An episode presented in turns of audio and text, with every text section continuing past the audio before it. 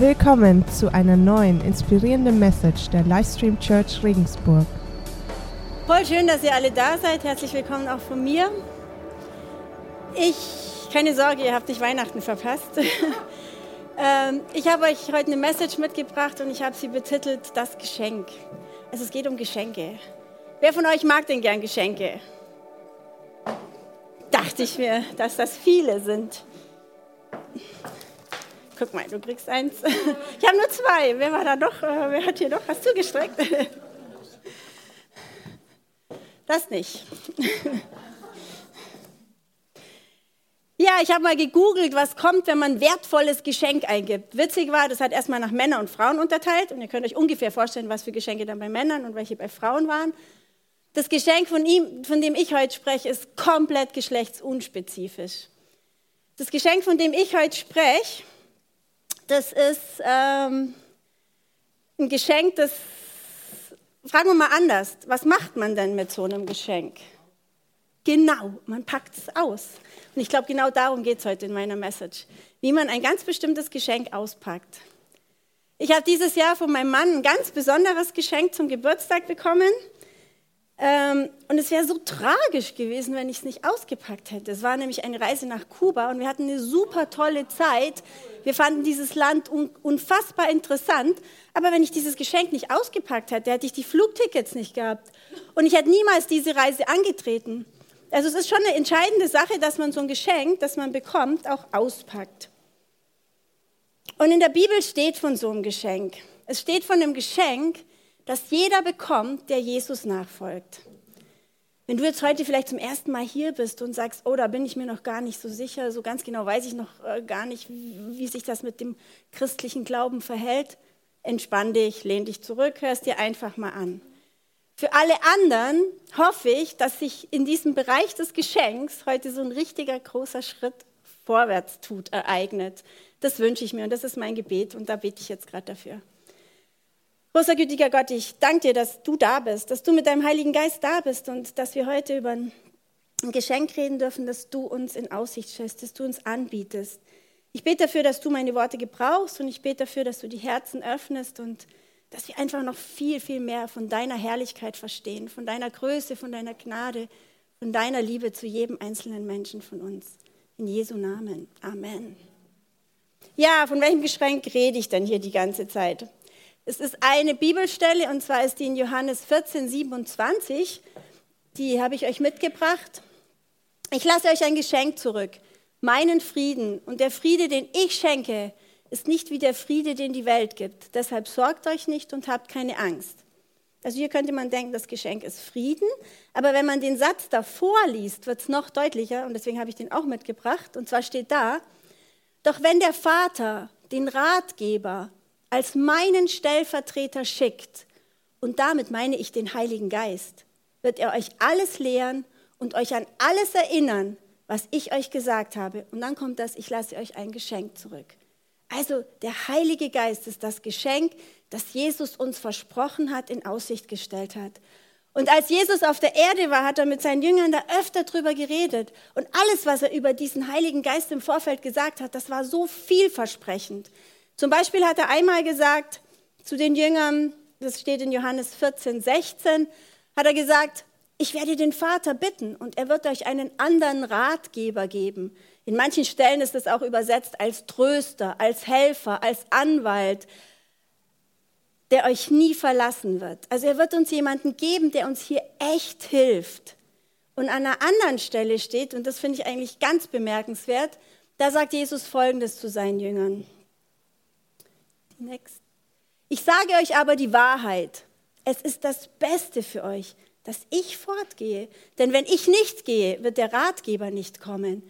Wenn ich jedoch fortgehe, wird er kommen, denn ich werde ihn zu euch senden. Das finde ich schon krass. Also Jesus sagt hier, hey Jünger, wenn ich weg bin, dann kommt was, was für euch viel hilfreicher ist wie ich.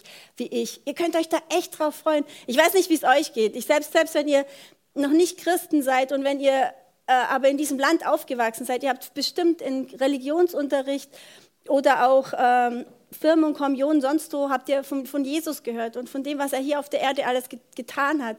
Und also ich hatte schon öfter mal den Gedanken, oh, da wäre ich echt gern dabei gewesen. Ich hätte gern erlebt, wie er das so gemacht hat, wie er so war, wie er die Menschen so unfassbar liebevoll angenommen hat. Also ich wäre gern dabei gewesen. Geht's, wie geht's euch? Wäre schon cool gewesen, oder? Aber Jesus sagt hier, nee, das, was ich euch schicke, ist noch viel, viel besser. Und das finde ich schon bemerkenswert.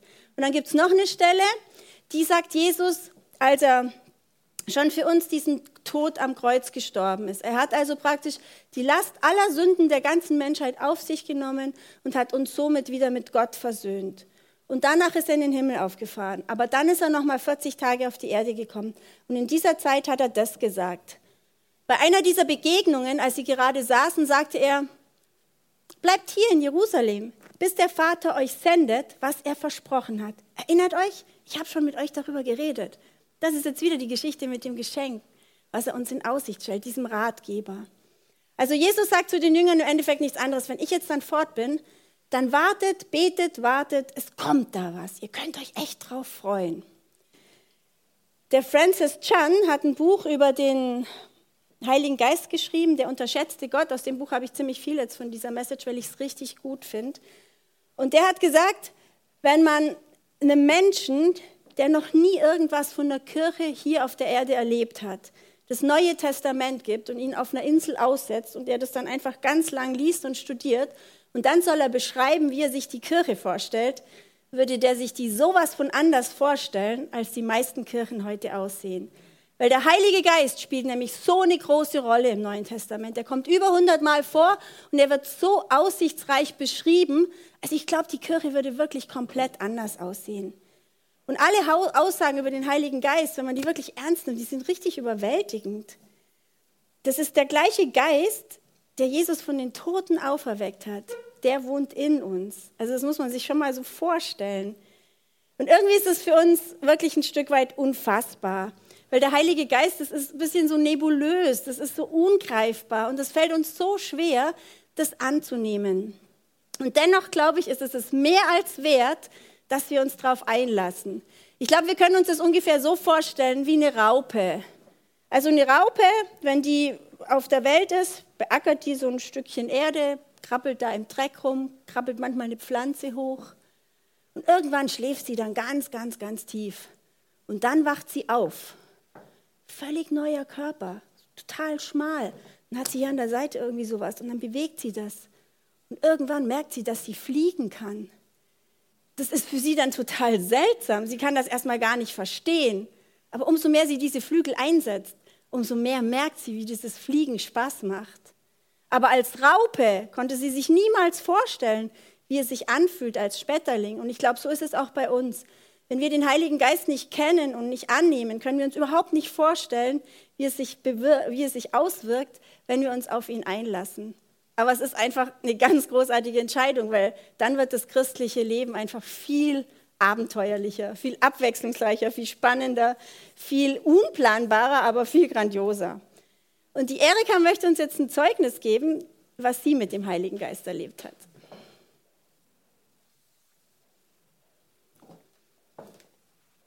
Warte mal.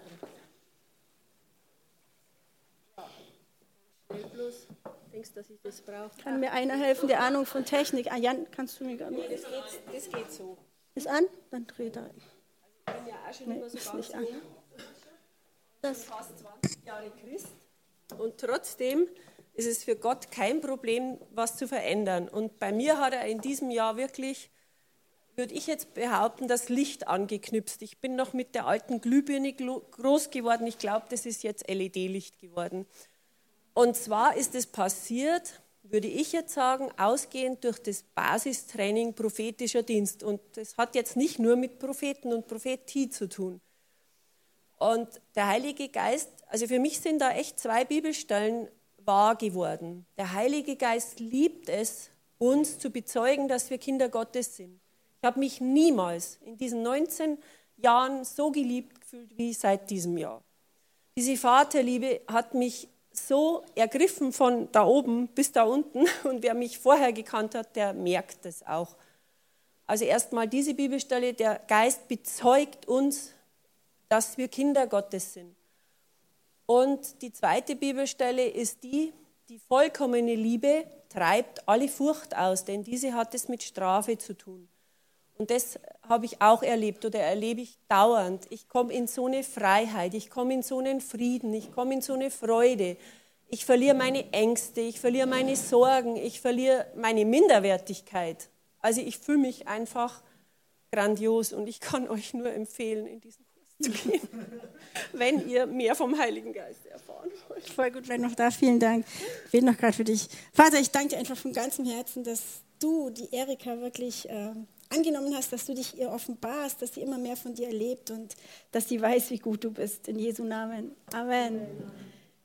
Ja, also wenn ihr noch Interesse habt an diesem Kurs, da gibt es, glaube ich, noch Plätze. Der fängt, ich glaube, bis Anfang September ist Anmeldung und am 26. September fängt er an. Das sollte jetzt keine Werbung dafür sein, aber es ist wirklich eine Hilfe, weil man dort lernt, auf den Geist zu hören und wirklich Sachen äh, als Sprache vom Geist zu erkennen, die man vorher total gar nicht gemerkt hat. Also es ist sehr, sehr hilfreich. Ja, ich wollte ganz kurz darüber reden, wie denn das erste Auftreten vom Heiligen Geist stattgefunden hat. Also es war so, als Jesus dann weg war, waren die Jünger wirklich zusammen in Jerusalem, haben sich jeden Tag getroffen, haben zusammen gebetet, haben einfach Gemeinschaft gefeiert und haben ganz viel gebetet. Und dann ist es passiert an einem Tag, der Pfingsttag, es war Paschafest in Jerusalem, es waren ganz viele Menschen von überall, die Juden kamen von allen Teilen der Welt nach Jerusalem und die waren in so einem Raum und plötzlich ist da so ein richtiger Wind durchgepfiffen und die Jünger hatten plötzlich Feuerzungen auf dem Kopf. Ich glaube, man kann sich echt so vorstellen, wie wenn ihr jetzt so laute LED-Leuchten auf dem Kopf hättet, die blinken. Das wäre sicher ein cooler Anblick für mich. Auf jeden Fall war das so, dass, dass die, diese verängstigten Jünger, dieses, diese, diese kleine Schar an Menschen, die diesen großen Auftrag hatte, das Evangelium in die Welt zu tragen, aber so verängstigt waren. Der eine hat Jesus ein paar Mal verleugnet. Sie waren so verunsichert. Sie hatten Angst vor, vor all dem Druck, der auf sie, auf sie eingeströmt ist, weil das Umfeld wollte sie ja nicht. Diese verängstigten Jünger fingen dann plötzlich an, mit einer Vollmacht zu reden, in ganz verschiedenen Sprachen zu reden, so dass alle Menschen in der Stadt sie oder ganz viele Menschen sie aus verschiedensten Ländern mit verschiedensten Sprachen verstehen konnten. Sie haben diese Sprachen nie gelernt, aber sie haben verschiedenste Sprachen gesprochen. Und an dem Tag sind 3000 Menschen zum Christentum dazugekommen. Von dieser kleinen verschreckten Schar da merkt man, da ist irgendwas, was nicht von denen ausging, sondern da ist irgendeine Kraft, die sie bekommen haben, die so viel größer ist als sie, aber die echt krass ist. Und ich habe einfach ein paar Punkte über den Heiligen Geist zusammengeschrieben, wie er, wie er, wer er ist, wer, wie er in der Bibel dargestellt wird. Ich hatte das zuerst alles mit Bibelversen belegt, aber ich habe die Bibelverse jetzt weggelassen. Und wer da Interesse hat, für den habe ich einen Zettel gemacht mit den Bibelversen, der kann sich das daheim gerne angucken. Aber ich wollte jetzt euch einfach nur mal sagen, wie der Heilige Geist alles dargestellt wird und euch dann lieber noch einen Erlebnisbericht berichten. Okay, also der Heilige Geist wird in der Bibel, man kann ihn sich am besten als Person vorstellen. Weil der Heilige Geist ist jemand, zu dem man eine Beziehung aufbauen kann, wie zu einer Person.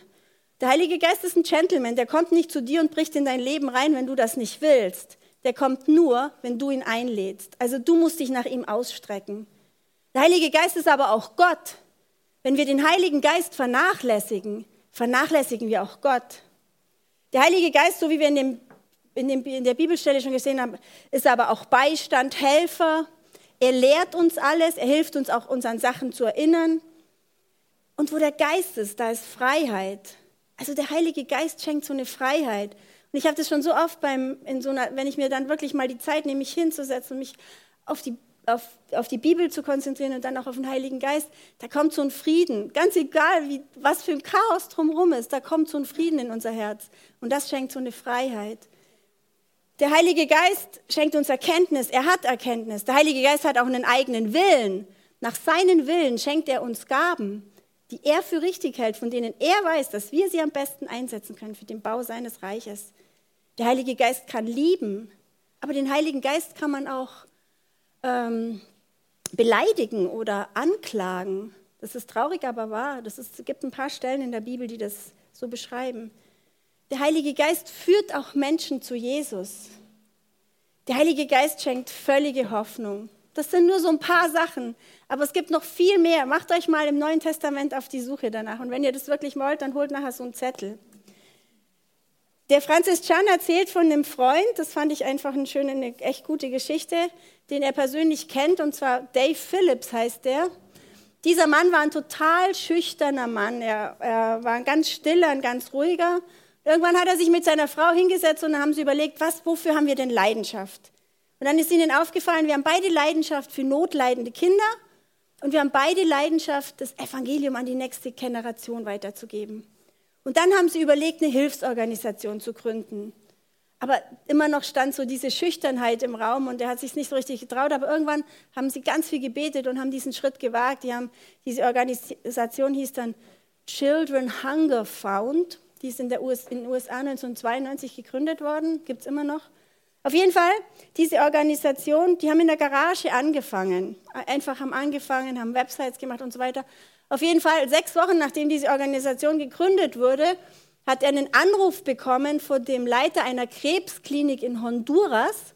Und der hat zu ihm gesagt, ich habe hab Ihre Seite gesehen, Sie helfen Kindern. Wir haben ein ganz großes Problem. Wir brauchen für krebskranke Kinder ein ganz bestimmtes Medikament. Können Sie uns das besorgen? Dieser Dave hat das natürlich noch nie gehört, hat sich den Namen aufgeschrieben, wusste jetzt auch nicht genau, was er jetzt sofort machen sollte, und hat dann mit dem Leiter der Krebsklinik am Telefon gleich gebetet. Und sie haben gebetet und er legt den Hörer auf und sofort klingelt das Telefon wieder ist der Leiter einer riesengroßen Pharmafirma dran und sagt, ich hätte 48.000 Einheiten von einem bestimmten Medikament, könnten Sie das brauchen? Und er fragt, welches Medikament ist das denn? Und es ist halt genau das Medikament. Später in seiner Recherche hat er dann herausgefunden, dass es genau zwei Firmen gibt, die dieses Medikament herstellen. Und er hat dann 48.000 Einheiten gehabt. Die Firma hat gesagt, wir bezahlen auch den Transport, wir liefern das überall hin auf der Welt. Der konnte dann binnen 48 Stunden dieser Klinik in Honduras dieses Medikament ausliefern und noch 20 anderen Kliniken weltweit und konnte damit ein Riesensegen sein. Sowas kann nicht aus uns Menschen rauskommen. Das ist eine Führung des Heiligen Geistes. Und diese Organisation hat mittlerweile einfach so vielen Kindern in Not Essen gegeben, Kleidung gegeben, Spielzeug gegeben. Und bei Forbes.com rangiert diese Organisation seit langem auf, äh, an der Spitze von den kosteneffizientesten Hilfsorganisationen in den USA. Und der Francis Chan beschreibt dann diesen Dave und er hat gesagt, er hat sich noch nie mit dem getroffen, ohne dass sie gebetet hätten. Also dieser Dave holt einfach immer die Kraft des Geistes mit in sein Leben und lebt dadurch ein Leben, das komplett auf Jesus hinweist, weil man weiß genau, dass sowas eigentlich von uns aus nicht machbar ist.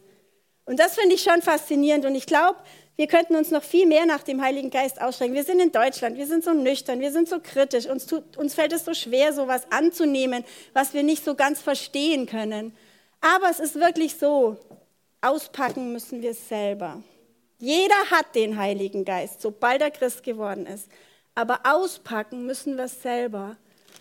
Und ich glaube, es hat auch sehr viel mit Kontrollabgabe zu tun. Uns fällt so schwer zu sagen, Heiliger Geist, führ du mich jetzt. Wir wollen selber führen, oder?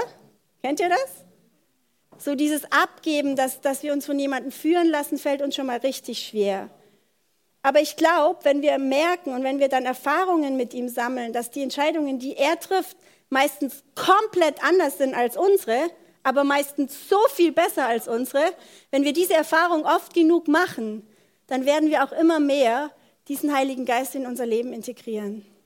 Ich glaube tatsächlich, es ist ein tägliches Ringen nach dem Heiligen Geist. Jeden Tag neu. Ein tägliches Neuentdecken, ein tägliches Erfahrungen sammeln, ein tägliches Staunen, aber echt auch ein tägliches Beten, dass wir ihn einladen und in unser Leben reinlassen wollen. Und ich denke halt, wenn wir hier als Kirche uns versammeln jeden Sonntag, wir hier oben, wir können euch ein paar Infos von der Bibel geben. Was wir nicht können, ist eure Herzen entfachen. Was wir nicht können, ist euch so eine begeisternde Liebe für Jesus zu schenken. Das macht der Heilige Geist. Und ich wünsche mir so sehr, dass wir als ganze Kirche uns da total danach ausstrecken. Ein Schlüsselgedanke zum Heiligen Geist ist noch der, den finde ich ziemlich wichtig. Und zwar in 1. Korinther 12, 7 steht da was drüber. Jedem von uns wird eine geistliche Gabe zum Nutzen der ganzen Gemeinde gegeben. Ich glaube, was eine Schlüsselsache beim Heiligen Geist ist, der Heilige Geist möchte mit uns arbeiten. Er möchte durch uns arbeiten. Aber wir sollten auch seine Vision teilen. Und seine Vision ist es, Kirchen zu bauen mit lebendigen Christen, die in die Städte rausstrahlen, wo einfach viele neue Menschen erkennen, da ist was, das will ich auch. Also seine Vision ist die Ortskirche, seine Vision ist das Reich Gottes. Und wenn wir uns in diese Vision einklinken, dann können wir echt viel mit dem Heiligen Geist erleben. Wie sehr liebst du deine Gemeinde? Es ist egal, welche Gemeinde das ist, aber wie sehr liebst du die? Wie viel Herz hast du für sie? Umso mehr du für, deine für dein Herz für deine Gemeinde schlägt, umso mehr kannst du wahrscheinlich auch vom Heiligen Geist erwarten, weil das ist auch seine Vision, die kann er mit dir zusammen durchführen. Ein anderer Vers noch in 1. Korinther 14, 12. Da ihr so sehr auf geistliche Gaben bedacht seid, bittet Gott um solche Gaben, die der ganzen Gemeinde von Nutzen sind. Also es ist was, was allen helfen sollte. Unser Wunsch ist es, glaube ich, dass die Kraft Gottes in uns so sehr wirkt, dass andere Menschen durch uns auf Gott hingewiesen werden. Und da gibt es eine wunderschöne Bibelgeschichte in 1. Könige 18. Und zwar ist es so eine Battle zwischen Elia und 450 Baals-Propheten. Es war folgendes, das Volk Israel hat immer wieder gemurrt, viele sind vom Gott Israels abgefallen und haben dem Baals, Gott sind dem gefolgt und haben einfach ihren Glauben verwässert. Und dann hat Elia mal gesagt, Leute, wir versammeln uns heute, wir wollen gucken, welches ist der richtige Gott. Und dann waren 450 Baals-Propheten und der Elia war der einzige Prophet noch von, vom Gott Israels. Und dann haben sie beide einen Altar aufgebaut und darauf einen Stier geopfert. Und die Baals-Propheten durften anfangen. Die haben also gebetet, wie verrückt, haben getanzt um den Altar, haben zu Gott geschrien, haben zu Gott gefleht. Aber es ist nichts passiert. Und dann kam Elia. Und um das Ganze noch ein bisschen spektakulärer zu machen, hat er richtig viel Wasser drüber gegossen, über den Stier, hat sogar einen Graben gegraben, in dem Wasser stand. Es war alles pitschpatsch nass. Und dann hat er zu Gott gebetet, hat zu Gott Israels gesagt, zeig dich, zeig dich deinem Volk. Und das Opfer ist in Flammen aufgegangen. Gott hat Feuer vom Himmel geschickt.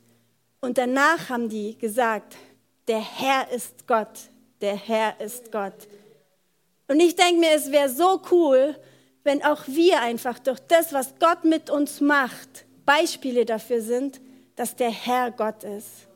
Und die, das Volk Israel hat nicht gesagt, boah, der Elia, der macht das so toll oder der singt so toll. Das ist alles egal. Es geht nur um diesen Gott. Es geht uns hier nur darum, dass wir alle erkennen, wie groß unser Gott ist und dass der Herr Gott ist. Und dass wir die Einladung annehmen dürfen, die er jedem von uns stellt. Er wünscht sich, dass jedes, jeder Mensch auf der ganzen Erde ihn kennenlernt, eine Beziehung zu ihm aufbaut. Das ist sein Wunsch. Und ich glaube, wir können wirklich dafür beten, dass die Kraft Gottes, der Heilige Geist, immer mehr in uns Raum gewinnt und wir immer mehr mit ihm erleben.